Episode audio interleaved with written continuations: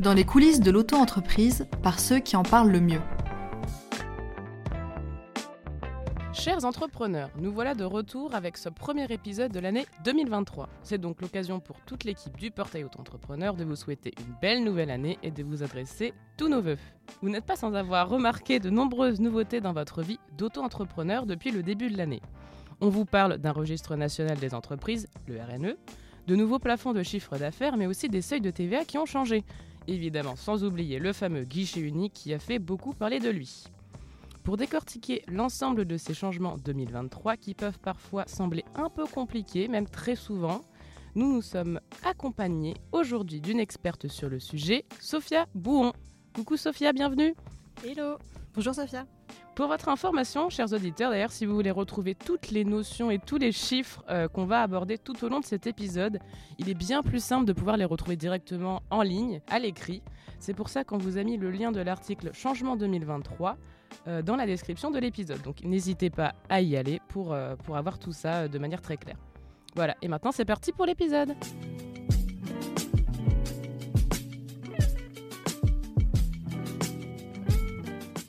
Pour commencer, Sophia, je voulais qu'on aborde la grande réforme de ce début 2023, qui est la mise en place de ce qu'on appelle guichet unique euh, par l'administration française. Je pense que nos auditeurs ont, dû déjà en entendre parler, mais pour rappel, guichet unique, qu'est-ce que c'est? C'est la nouvelle plateforme lancée par l'État depuis le mois de janvier, qui a pour objectif à la fois de simplifier les démarches administratives liées à la création, modification, euh, mais également cessation d'activité, et à travers la mise en place de cette plateforme, vraiment rendre l'administration française totalement dématérialisée et se passer de toutes les formalités papier que l'on avait euh, auparavant. Euh, il y a eu beaucoup de changements depuis le début d'année. Est-ce que tu pourrais nous faire un, un petit point d'étape sur euh, la mise en place de ce guichet unique? Où est-ce qu'on en est aujourd'hui? On sait que c'est un sujet qui intéresse beaucoup nos auditeurs. Donc le guichet unique existe depuis 2022, mais il est devenu obligatoire le 1er janvier 2023. Mm. En fait, avant, les auto-entrepreneurs avaient deux choix, soit de déposer leur dossier de création, cessation, modification directement auprès de leur CFE, donc ils dépendaient de la nature de leur activité, soit transmettre leur dossier à leur CFE via le guichet des entreprises. Depuis le 1er janvier 2023, euh, les choses ont radicalement changé, mmh. puisque tous les dossiers doivent obligatoirement être déposés sur la plateforme du guichet unique. Donc c'est ce guichet qui se charge ensuite de le transmettre au CFE référent. C'est plus l'auto-entrepreneur qui transmet son dossier directement au CFE, mais c'est le guichet unique qui s'en occupe. Ok. Et peut-être pour préciser à, nos auditeurs, c'est un déploiement guichet unique qui est progressif, qui a commencé depuis le 1er janvier, comme disait Sophia, mais évidemment, il y a des changements qui vont être amenés euh, à arriver au fur et à mesure, et on vous communiquera évidemment sur euh, tous nos réseaux euh, et sur nos articles les modifications à venir sur le courant de l'année. Et aussi, je voulais rajouter qu'en fait, auparavant, donc quand l'auto-entrepreneur déposait son dossier au CFE, il y avait un formulaire de création d'entreprise ou de modification de cessation qui était dédié aux auto-entrepreneurs. Maintenant, avec l'arrivée du guichet unique, il n'y a plus de formulaire dédié aux micro-entreprises. Donc le guichet unique, il est ouvert à toutes les formes d'entreprises, y compris les sociétés. Okay. Donc il faut être particulièrement vigilant au moment de remplir euh, les formulaires en ligne. Ça fait euh, pas mal de cases euh, parmi lesquelles choisir. Ouais, donc ça peut être utile de s'accompagner d'un expert pour euh, évidemment remplir ce qu'il ce faut exactement pour, euh, pour son statut d'auto-entrepreneur. Exactement. Et au portail auto-entrepreneur, nos équipes ont déjà intégré tous ces changements et on utilise donc la nouvelle plateforme guichet unique pour euh, tous les dossiers en fait qu'on traite. Tu mentionnais, Sophia, le nouveau registre, le RNE. Qu'est-ce que ça change pour les créateurs d'entreprises? En quoi ça consiste? Est-ce que tu pourrais nous, nous éclairer là-dessus? On pourrait comparer le RNE à un grand répertoire qui liste toutes les entreprises du territoire, quelle que soit leur forme juridique et leur catégorie d'activité. Donc les sociétés, les commerçants, les libéraux, les micro-entreprises, toutes les entreprises sont maintenant enregistrées au RNE.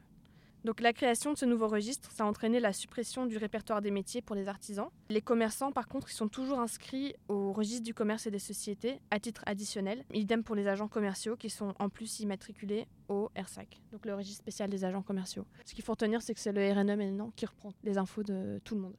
Très clair, Sophia, merci. Le régime de la micro-entreprise induit des avantages fiscaux et sociaux. Pour continuer à profiter de ce régime, les auto-entrepreneurs doivent donc respecter des plafonds de chiffre d'affaires. Ces plafonds varient selon la catégorie de l'activité exercée. Et, bonne nouvelle, ils ont évolué en ce début 2023. Quels sont les nouveaux plafonds, Sophia, et à quelle catégorie d'activité s'appliquent-ils? Donc le premier plafond, il s'élève à 188 700 euros.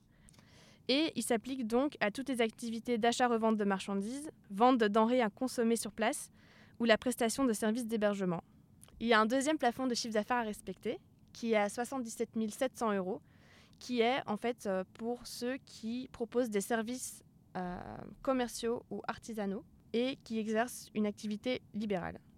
Ok, très clair du coup. Et euh, si je dis pas de bêtises, il me semble que ces plafonds ils vont rester en vigueur pour les trois prochaines années, c'est ça?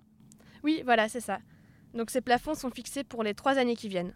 Donc ils sont appliqués en 2023, 2024 et 2025. Et les plafonds de chiffre d'affaires ne sont pas les seuls à avoir évolué, les seuils de TVA aussi.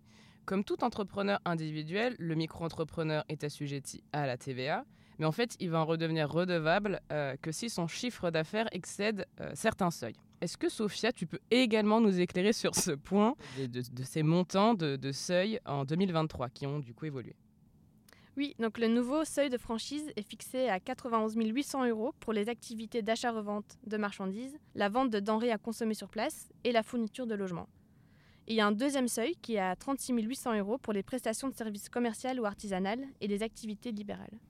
Une fois de plus, vous pouvez retrouver tous ces chiffres sur le site du portail, dans le- l'article qu'on vous mettra du coup dans la description de, de l'épisode. J'aimerais maintenant pouvoir aborder euh, le volet un peu plus sécurité sociale de ces changements 2023. Et donc parmi les avantages que confère le régime de la micro-entreprise dont je parlais juste avant, euh, il y a ces fameuses cotisations sociales. En gros, sur le plan social, un entrepreneur individuel, qui n'est donc pas un auto-entrepreneur, pas un micro-entrepreneur, il va payer des charges sur la base du bénéfice imposable. Alors que le micro-entrepreneur, lui, il va payer des cotisations sociales calculées proportionnellement à son chiffre d'affaires. Et donc, comme c'est proportionnel, c'est avantageux. Ces cotisations sociales, elles sont à verser chaque mois ou chaque trimestre en fonction de l'option que l'auto-entrepreneur aura choisie. Et ces cotisations sociales, elles ont évidemment diminué, qui est aussi une bonne nouvelle. Cette baisse, euh, elle existe depuis octobre 2022, mais en fait, on voulait vous en reparler aujourd'hui aussi parce que cette baisse va perdurer pendant toute l'année 2023. Est-ce que, Sophia, tu peux nous dire de combien elles ont diminué ces cotisations sociales, justement? La baisse, elle est de 0,5 à 1%, donc cela peut représenter une économie de près de 500 euros par an. Oh Oui, donc euh, non négligeable.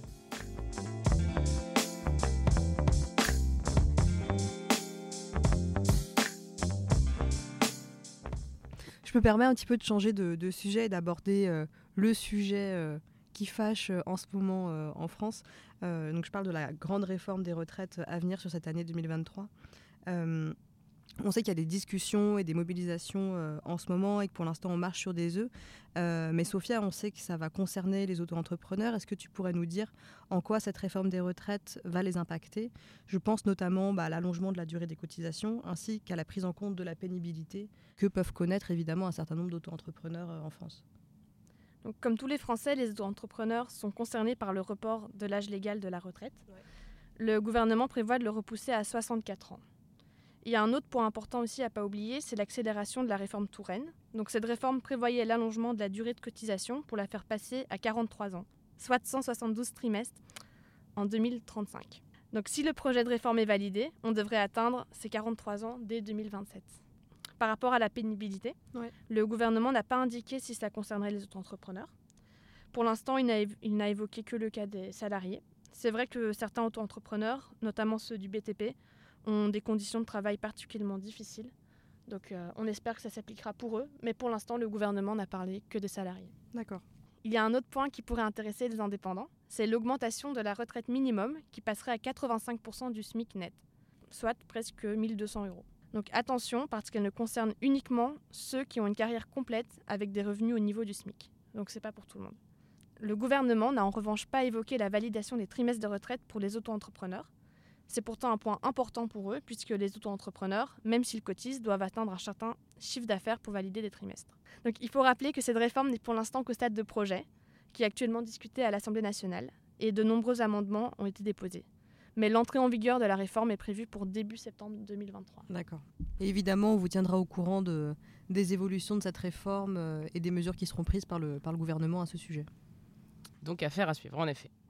Autre point, euh, les conditions de la réforme de l'assurance chômage sont amenées à être durcies. Ce changement peut potentiellement concerner les auto-entrepreneurs qui cumulent donc leur activité d'un côté avec les arts d'un autre côté. Donc les arts, c'est le nom qu'on donne aux allocations chômage, pour, euh, que vous y voyez plus clair. Et on parle d'une réduction de 25% de la durée d'indemnisation. Alors, Sophia, Dans quel cas sera-t-il euh, appliqué, enfin sera-t-elle appliquée plutôt, et à partir de quand? Cette réforme de l'assurance chômage est entrée en vigueur le 1er février 2023. Désormais, la durée d'indemnisation d'une personne bénéficiaire des allocations chômage pourra varier selon la conjecture économique. Donc plus précisément selon le taux de chômage en France. Donc pour que ce soit un peu plus concret, euh, je vais donner quelques chiffres. Donc si le taux de chômage est inférieur à 9%, ou s'il baisse durant trois trimestres consécutifs, la durée d'indemnisation des demandeurs d'emploi sera réduite de 25%. Si le taux de chômage est supérieur à 9%, ou s'il progresse de 0,8 points en un trimestre, les demandeurs d'emploi ne subiront pas cette réduction de 25%. La durée d'indemnisation restera inchangée. Oui, donc une fois de plus, c'est vrai que c'est pas forcément très évident de se retrouver avec tous ces chiffres. On peut s'y mélanger. Donc une fois de plus, n'hésitez pas à, retrouver tout ça euh, de manière écrite. Le montant du pass, euh, il a également évolué en 2023. Donc, comme vous pouvez le voir, il y a quand même beaucoup de choses qui évoluent, beaucoup de changements. Et donc, ce montant, il est assez important parce qu'en fait, c'est sur celui-ci, donc c'est sur le montant du pass, que se base le calcul de beaucoup d'aides. Euh, et donc, de quelle évolution on peut parler, euh, Sophia, par rapport à ce pass? Oui, tout à fait. Donc, le pass, il a changé de montant. Il est passé de 41 136 euros à 43 992 euros. Et d'ailleurs, la bonne nouvelle, le SMIC passe désormais à 1000 353 euros au lieu de 1329 euros. Ah oui, donc une bonne nouvelle aussi de ce côté-là. Et donc euh, pour les aides calculées via le montant du pass dont je viens juste de parler avec Sophia, nous retrouvons les fameuses indemnités journalières, les IJ pour les intimes. Ces dernières euh, sont normalement calculées sur les trois dernières années écoulées. Donc en gros, pour les indemnités journalières de 2023, il faudrait prendre en compte les années 2020, 2021 et 2022. Mais en fait, pour les, indemnités journalières 2023, on prendra en compte que 2021 et 2022. Et en quoi tout ça, ça va être une bonne chose pour les auto-entrepreneurs? Les auto-entrepreneurs, dont le chiffre d'affaires 2020 a fortement baissé à cause de la crise sanitaire, pourront en effet bénéficier d'une neutralisation de l'année 2020. Donc concrètement, ça veut dire que le chiffre d'affaires de cette année-là ne sera pas pris en compte pour calculer le montant de leurs indemnités journalières. La sécurité sociale se basera uniquement sur les années 2021 et 2022. Ok, donc oui, on peut, on peut voir en effet qu'il y a un avantage de ce côté-là. Merci Sophia. Euh, j'ouvre maintenant un petit volet sur les nouveautés du côté de la fiscalité et de l'imposition. Ne vous inquiétez pas, encore une fois, l'idée n'est pas de vous assommer de chiffres, mais de vous informer dans les grandes lignes de ce qui change pour vous en cette nouvelle année. Euh, Sophia, de manière synthétique, quelles sont les grandes lignes à retenir pour nos auditeurs en matière de fiscalité et d'imposition?